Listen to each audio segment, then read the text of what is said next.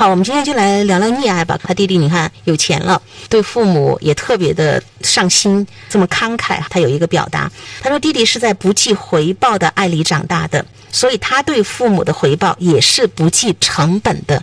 这是姐姐在作为局外人，她说有时候我会去审视这些关系。刚才我们就谈到了溺爱。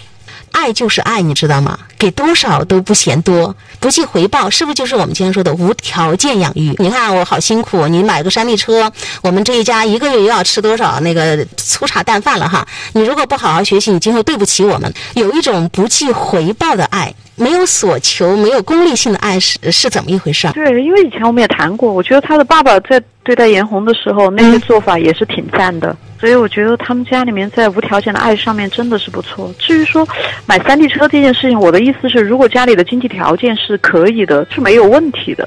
对啊，就是要让孩子有一种感觉，就是我是值得的。对，就是我值得拥有，我要被像王子、像公主一样被对待，所以他就会呃昂首阔步。然后他整个人的那个姿态是比较的昂扬的，那他的心态、情绪，他整个状态都比较好。当然，他去做事情，他就会越做越好。这个孩子在爸爸妈妈不计回报的这个爱里长大之后，那么这个昂首阔步里边就是我自信，我自信，我值得被这个世界友善的对待的。外面是安全的，他面向这个世界的时候，他没有。战战兢兢、思前顾后，然后会错失到手的良机。他就是相信世界是友好的，那所以我特别自信这一点，我我不怕。所以这个就像照镜子一样，就是你自己脸上散发的那个光芒，又又温暖、又光明、又伟大。那么你你去看世界，他回馈给你的就是这样的信息。所以他弟弟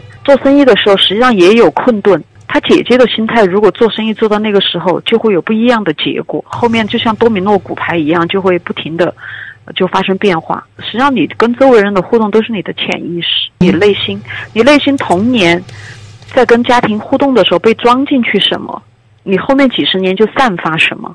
你装进去的是阳光，然后你散发阳光，你收到阳光，它就会你会一直看到它有良性循环。还有一个就是我们经常说被痛快满足的孩子，什么叫痛快满足？加上说我没有条件也要满足吗？有能力的情况下，你有意愿的情况下，尽可能满足孩子。严红总结的是，他的愿望因为很容易实现，所以他相信自己做什么都能够成。这就是我们刚才说的，他弟弟有一种积极乐观的状态去看待很多事情，而且他弟弟知道自己想要什么，就是很坚定。他就朝着自己的这个目标，而这一切来源于哪个地方？他会去争取，因为就是来源于有家人做后盾啊！你看，我从小我的爸爸妈妈就是这样不计回报。嗯。不提要求的支撑我长到现在，所以他弟弟就是有一种蓬勃的这种，全都是正向的这种能量，有没有？对啊，他小时候被好好对待，然后他配得上最好的东西，配得上最好的物质条件和配得上最好的生活，所以他长大了以后买房子，我要买高档小区的；做生意，我我越做大最大的有野心。对他有野心，我当然能成。他眼光看到，我我配得上，配得上这个世界。就是人家从小就没有过打折，所以他姐就是打五折 赶紧买。嗯，然后他弟就没有打过折，他弟从来都是顶格对待。那他对待生活那个起点。他整个人的那个姿态仪态就是不一样，所以我觉得过得风生水起的人生，就来自于童年的爱，还有没有匮乏感，真的太重要了。严红他有这样的一个叹息，他说：“被宠爱的孩子呀，在我们的这个家庭教育里边，真的是太少太少了。我们的传统教育呢，提倡匮乏教育。”就是你一定要教育孩子来之不易，要精打细算，要把钱花在刀刃上，要用好手中的每一个铜板。这个说法是没错的，但是精细是过程，不是目的。如果过度的精细，让我们把功夫全部耽误在精细的路程上，得不偿失。我觉得说的都挺好的，但是确实是不容易的。为什么我们那么？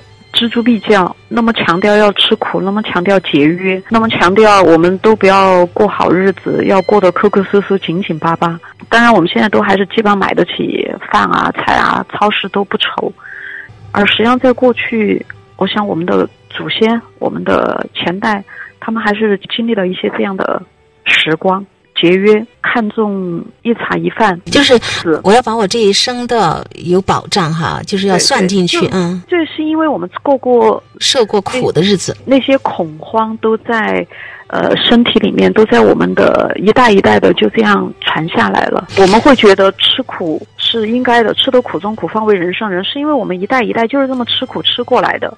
我们一代一代的人，真的，我我们童年都是比较缺乏被爱、被理解，嗯，我们都是这么过来的，所以我们就觉得我们给我们的下一代的传家宝最好的就是这个。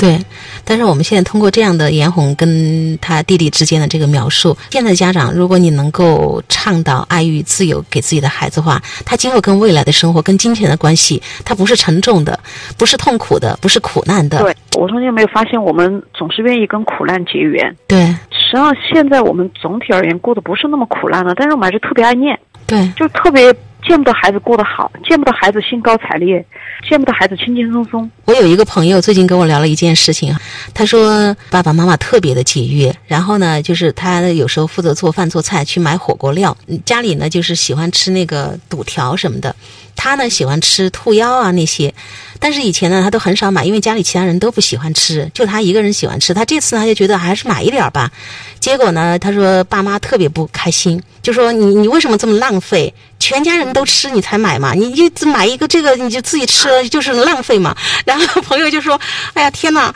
我当时就说了一句话：“我平时都是买大家喜欢吃的，那我能不能买一点自己喜欢吃的呢？”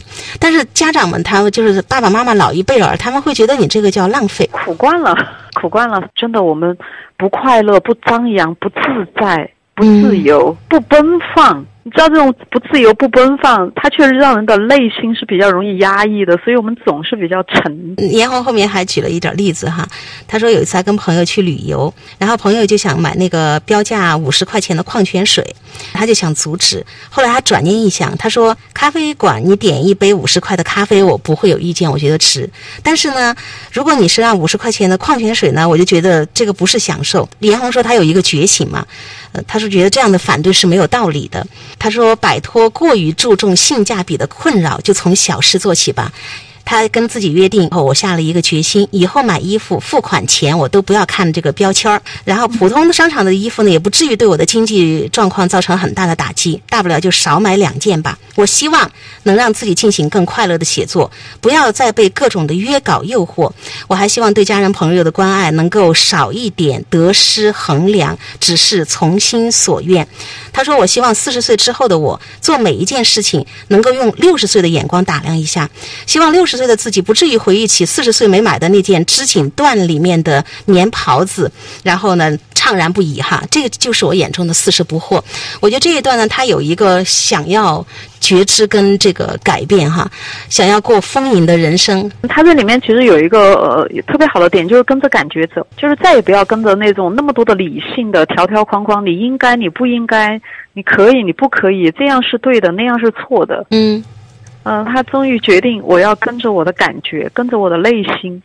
实际上，他弟弟好多年前就是这样生活的。还是来源于他那句话，他说他所有的这些行为，在五岁的时候就已经定性了。这五岁之前，他是一种什么样子状态啊？跟弟弟之间的这个差别化的对待，我们刚刚也已经聊到了。希望朋友们在这个时候呢，可以好好的去回味回味